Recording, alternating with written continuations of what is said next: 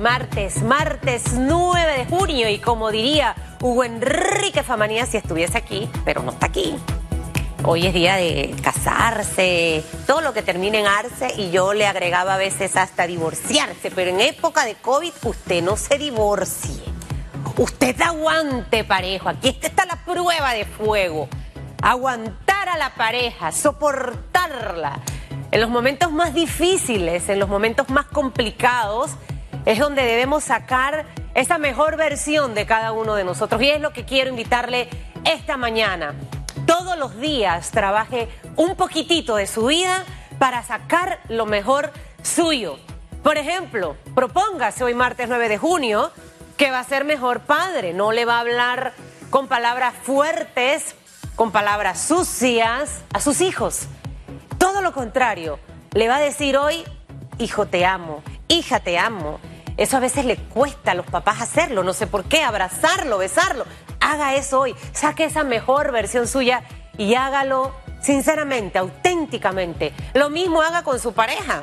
Hoy propóngase que usted no va a insultar, a decir palabras sucias, a herir, todo lo contrario.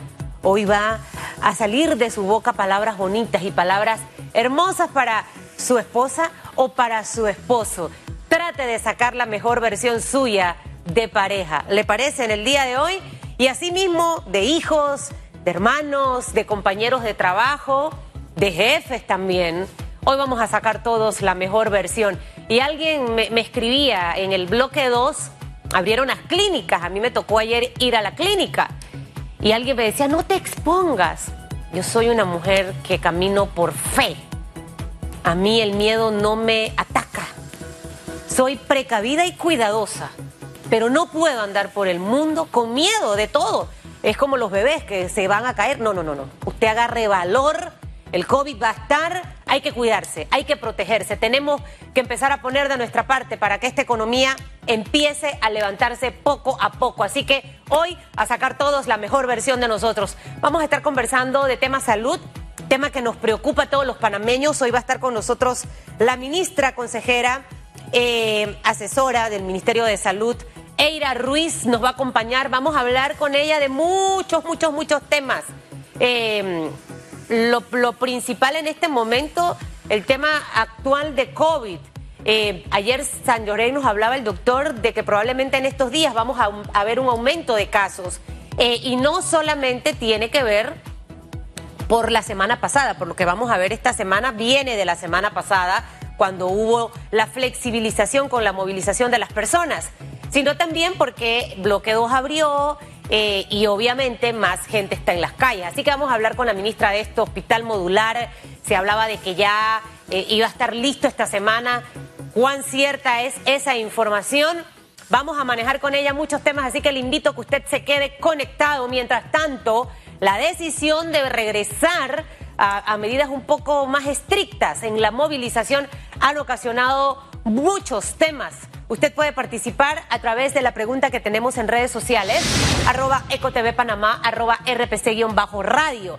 Parte de la población rechaza el regreso de las restricciones para la movilidad. Expertos defienden la cuarentena para evitar un colapso en el sistema de salud.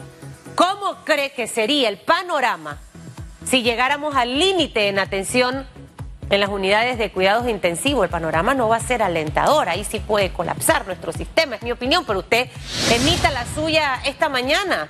Y, alguien en, las redes me decía, Susan, es que el, culpable no somos nosotros, el culpable es el gobierno. Y yo decía, pero el gobierno tiene la culpa de que la gente se quite la mascarilla, de que no se cuide, de que no limpie los zapatos cuando llega a su casa, de que no se bañe sea, yo creo que debemos empezar a trabajar en asumir parte de la responsabilidad que nos toca a nosotros y el gobierno asumir la que le toca al gobierno. Son las 7:35 minutos. Feliz martes a los que nos escuchan y ven a través de ECO, a través de RPC Radio, en el streaming de video de RPC Radio, Metcon Go, Cable Onda Go. Feliz mañana a mis seguidores de Facebook e Instagram. Vamos con titulares. Los titulares. Titulan los diarios de la localidad, el procurador de la Nación, Eduardo Ulloa, ordenó el cierre de la Fiscalía Sexta Anticorrupción encargada del caso Blue Apple. se conoció que la orden fue girada desde el pasado primero de junio 2020. Esta fiscalía estaba a cargo del fiscal Aurelio Vázquez y de acuerdo con la resolución número 7, los procesos del sistema mixto bajo este despacho quedarán a cargo de la Fiscalía Primera Anticorrupción de Descarga. 7.36 minutos, Ministerio de Salud reportó 429 nuevos casos de COVID-19. El Ministerio de Salud reportó estos casos en la ciudad de Panamá con un total acumulado de 16.854 contagios, de los cuales 10.401 pacientes se han recuperado en aislamiento domiciliario. Se encuentran 5.628 en, en, esta, en este grupo. El total de fallecidos actualmente es de 398, al menos 1.676 pruebas nuevas fueron ya realizadas. 7.37 minutos, bancos se preparan para segunda fase de moratoria. Clientes deberán contactar a sus entidades. Hasta la fecha se han ajustado unos 896 mil préstamos, tanto de personas naturales como de empresas. Así lo informó la Asociación Bancaria de Panamá. De acuerdo al comunicado de la Asociación Bancaria, la segunda fase iniciará el primero de julio con el apoyo de los bancos a la recuperación económica del país, enfocándose así en la adecuación de los préstamos a la nueva realidad, fortalecer los canales digitales, así como continuar ofreciendo soluciones temporales a clientes que han sido afectados por esta pandemia. 7.37 minutos. En otras informaciones, Panamá por debajo del promedio en capacidad para combatir la corrupción. Este lunes fue publicada la segunda edición del Índice de Capacidad para Combatir la Corrupción 2020, que evalúa la eficacia de los países para combatir dicho flagelo. En una escala donde la puntuación más alta es 10, Panamá obtuvo 4,17, ocupando la décima posición entre los 15 países de América Latina evaluados. Con 7.78, Uruguay fue el país latinoamericano con más capacidad para combatir la corrupción y Venezuela el que menos con 1,52, de acuerdo con un índice anual. Se evidencia que la región ha bajado la guardia ante la corrupción en un momento crítico por la pandemia del COVID-19. 7.38 minutos, vamos con notas internacionales a esta hora. Justicia frena la reapertura de Río de Janeiro porque todavía no llegó al pico de casos. Un juez brasileño derogó parte de los secretos por los que la alcaldía y el gobierno regional de Río de Janeiro iniciaron procesos de descalada en las medidas de distanciamiento social para frenar así el avance de COVID-19 sin que la región hubiese alcanzado el pico de la curva de contagios. Entre los artículos derogados destacan los que permiten la reapertura de centros comerciales, templos religiosos, restaurantes, bares, así como el reinicio de las competencias deportivas con público. El alcalde de Río de Janeiro, Marcelo Crivella, autorizó el pasado martes un proceso gradual de descalada en seis fases de 15 días cada una, por lo que todas las medidas serán levantadas hasta el mes de agosto. 7.39 minutos, hasta aquí las noticias que hacen titular este martes, 9 de junio.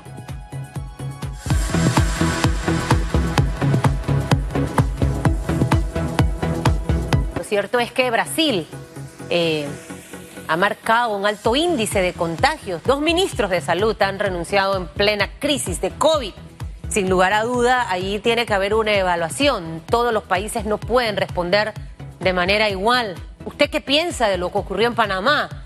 Eh, hay muchas opiniones encontradas. Participe de la pregunta que tenemos ya colgada en nuestras redes sociales a través de arroba ecotv panamá, arroba rpc-radio. Parte de la población rechaza el regreso de las restricciones para la movilidad. Expertos defienden la cuarentena para evitar un colapso del sistema de salud.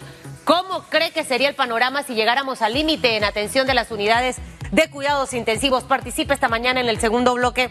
Vamos a estar compartiendo con usted los comentarios que nos llegan. Esta mañana está Eira Ruiz, ministra asesora del Ministerio de Salud, con nosotros y vamos a hablar con ella de muchos temas. Señora ministra, voy a arrancar haciéndole esta pregunta que está en redes sociales. Eh, primero que usted es experta, estuvo en un recorrido, la vi en la Caja del Seguro Social con el doctor Enrique Lao, y básicamente si estas medidas no se tomaban, eh, íbamos a tener una situación complicada en nuestro país. Eh, ahora bien, ¿Cómo sería ese panorama si nosotros llegáramos a ese límite, ya sabiendo que el fin de semana solamente teníamos cinco camas en cuidados intensivos? ¿Cómo sería ese panorama? Gracias por estar con nosotros y bienvenida a Radiografía. Muy buenos días a todos los televidentes. Gracias por esta oportunidad. La verdad que de manera responsable el gobierno nacional toma medidas basadas en indicadores. Nosotros siempre un paso adelante, haciendo las evaluaciones y haciendo los cálculos matemáticos de las curvas, nos indicaban que si no tomábamos esta medida de manera asimétrica, asimétrica significa que no se hace a nivel de todas las provincias, sino solamente en las provincias donde el RT esté elevándose. Por ende, la mayor cantidad de casos las tenemos registradas en la provincia de Panamá y en la provincia de Panamá Oeste. Por esa razón, el Ministerio de Salud y el equipo de asesores toma la decisión de restringir la movilidad en estas dos provincias para evitar el aumento de casos, más muertes y sobre todo que haya un balance entre lo que es salud, economía y la parte social. Ahora, ¿qué pasaría con nuestro sistema de salud cuando empezamos a hablar de COVID en Panamá, eh, señora ministra? Eh, escuchábamos mucho esa frase, no podemos permitir que nuestro sistema de salud colapse. Eh, hubo un comportamiento de una u otra manera positivo bajamos el tema del RT, esa curva de contagio que creo que a todos nos costó un poco entender esos términos eh, científicos en las conferencias de prensa, principalmente con, con el doctor, se me ha olvidado el nombre, eh, Antonio, de Antonio, con el doctor de Antonio. Eh, y obviamente de 1.30 bajamos por debajo del 1. Ahora, obviamente, como usted bien lo menciona, Panamá Oeste y Panamá es donde está concentrada la mayor cantidad de casos. Y esta medida se toma para que nuestro sistema no colapse. O sea, ¿cuál sería el escenario eh, complicado eh, que tendríamos en nuestro país con nuestro sistema de salud sabiendo que para el fin de semana habían cinco camas en cuidados intensivos? Es para que la gente se pueda hacer esa película de cuál sería ese panorama si nosotros llegamos a esos casos límites, a ese, a ese manejo límite de COVID en Panamá. Nosotros no queremos llegar, como han hecho otros países de la región, a decidir quién puede estar en un ventilador y quién no puede estar.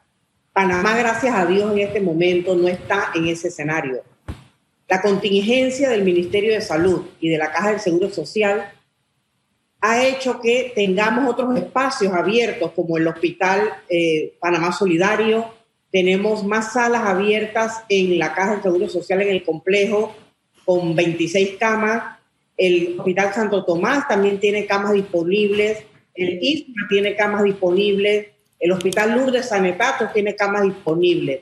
Todo este fin de semana se estuvo haciendo un reajuste en el número de camas, en el número de ventiladores, el número de monitores, porque Panamá está preparado para esta contingencia. Lo que decíamos era que solo quedaban cinco camas en el espacio donde normalmente está el intensivo en el complejo hospitalario, pero se adecuaron otras salas con este fin. En total, en total, como cuántas camas tendríamos para que la gente, porque nos quedamos con el cinco, es porque creo que a veces es muy importante cómo vamos a comunicar las cosas, porque desde el fin de semana quedó cinco, cinco, todos los titulares Ayer de los medios impresos hablaba de las cinco camas. ¿Cuántas tenemos en total? La apertura del hospital modular que va a ser en esta semana, eh, según nos notificó la ministra de Salud ayer, hay tenemos camas. Tenemos 26 camas más en el complejo. Existe una unidad que la ministra de Salud levantó en el área de rehabilitación, que ahí podemos tener aproximadamente unas 30 camas. Y en, en general podemos decir que podemos tener unas 160 camas esperando, ojalá no las utilicemos, pero las tenemos ahí de backup. Lo que no queremos es llegar a utilizar todas las camas, lo que queremos tener es menos personas en intensivo. Y gracias al gran profesionalismo del personal de salud, de los infectólogos, de los neumólogos, todo el equipo que trabaja en cuidados intensivos y en la sala, vemos que hemos podido nosotros mantener los niveles todavía que puedan manejarse. más pacientes están saliendo sanos a sus casas. Tenemos un índice de letalidad del 2.4, bajo en comparación al resto del mundo que está casi en 6. Así que yo pienso que nuestros profesionales de la salud lo están haciendo bien. Más pacientes sanos a casa. Ahora más adelante vamos a, profundizar un poco eh, sobre ese tema. 160 camas extras eh, en, todo el tema salud. O sea, es decir, que nos estamos preparando y como usted bien lo dice, ojalá nos las usemos y eso va a depender de cada uno de nosotros, el que esas camas no se puedan utilizar. El hospital modular, eh, señora ministra, también nos habla de que esta semana creo que hay que empezar a contagiar a la población de que es cierto, bueno, nos hemos estado portando mal en Panamá y en Panamá Oeste pero el gobierno está tomando las medidas para que en cualquiera de, las, de los escenarios que se nos presenten, el país pueda estar preparado y nuestro sistema de salud no colapse. Como usted bien lo dijo, no queremos llegar a, ese punto de decidir quién usa un ventilador y quién no. Y es lo que debemos evitar y ese es el escenario límite que han vivido otros países en el mundo entero producto de la pandemia. Eh, ¿cómo, ¿Cómo sería ese balance o ese trabajo en paralelo con las 160 camas extras más el hospital modular. Ayer veíamos que habían algunos temas que todavía no estaban del todo eh, ya listos eh, para que pudiera recibir el hospital a las personas. Eh, hemos visto que usted ha estado haciendo recorridos, señora ministra, se ha involucrado en algunos temas. O sea, ¿cuánto se ha avanzado específicamente habían temas de permisos de, construcción, de ocupación, etcétera. O sea, ¿cuánto hemos avanzado para esto y si el hospital irá por fases y, ese manejo en paralelo con el resto de las instalaciones y las 160 camas? Bueno, las 160 camas están las 100 camas del Hospital Panamá Solidario. Ayer conversábamos con la ministra de Salud, que prácticamente tiene todo listo Solo quedan pequeños detalles para poderlo abrir en esta semana. En la Caja del Seguro Social está lista. El personal de salud ya está nombrado. Tenemos a los técnicos, tenemos a las enfermeras, o sea que el hospital está prácticamente para arrancar próximamente en un par de días.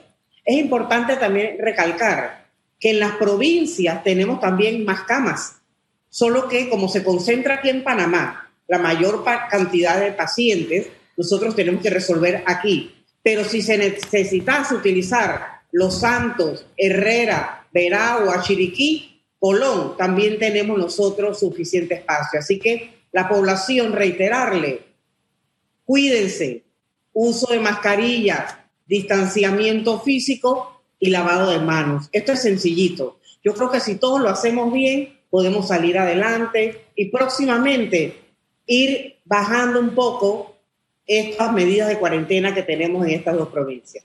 Como país, ¿estaríamos entonces preparados, ministra, con lo que usted nos está en este momento contando para poder hacerle frente a una situación complicada que esperamos que no se registre?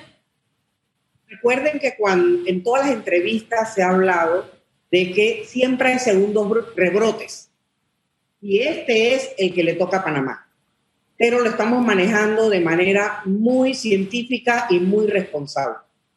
Es importante decir también que tenemos que aprender a convivir con el coronavirus, porque él está entre nosotros. No podemos parar tampoco el avance de la economía porque el país necesita un balance.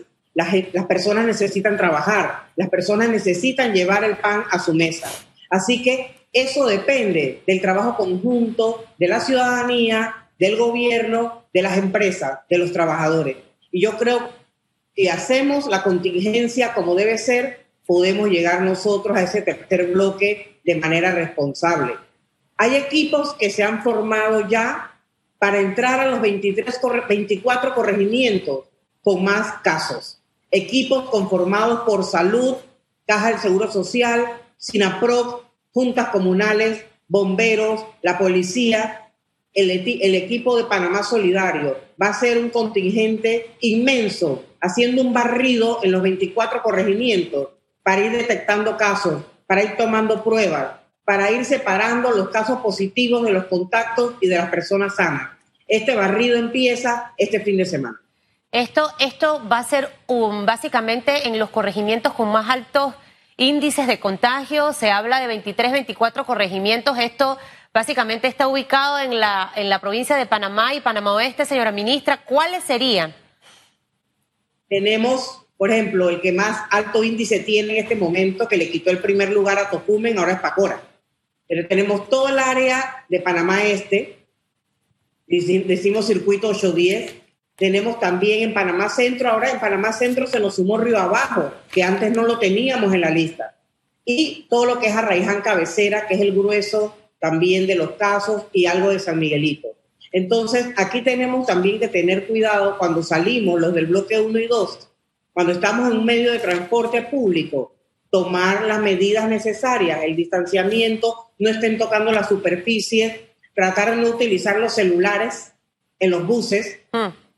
Estar siempre limpiándolos y esas son las medidas que a veces eh, como que no recordamos y sería bueno recalcar que los medios de comunicación nos ayuden siempre a mandar ese mensaje de autocuidado.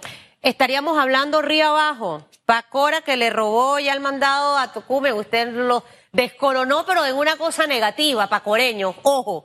A Raiján Cabecera y San Miguelito habría un quinto para mencionar como el top five, donde en este momento está concentrado tema COVID y para que la población preste atención, señora ministra. Tenemos eh, toda, todo el área de Panamá Centro, Juan Díaz, tenemos también, entonces, todos los 24 corregimientos que se encuentran en estas dos provincias. Entonces, hablemos de las provincias completas, porque la gente se moviliza en cualquier forma por todas estas provincias.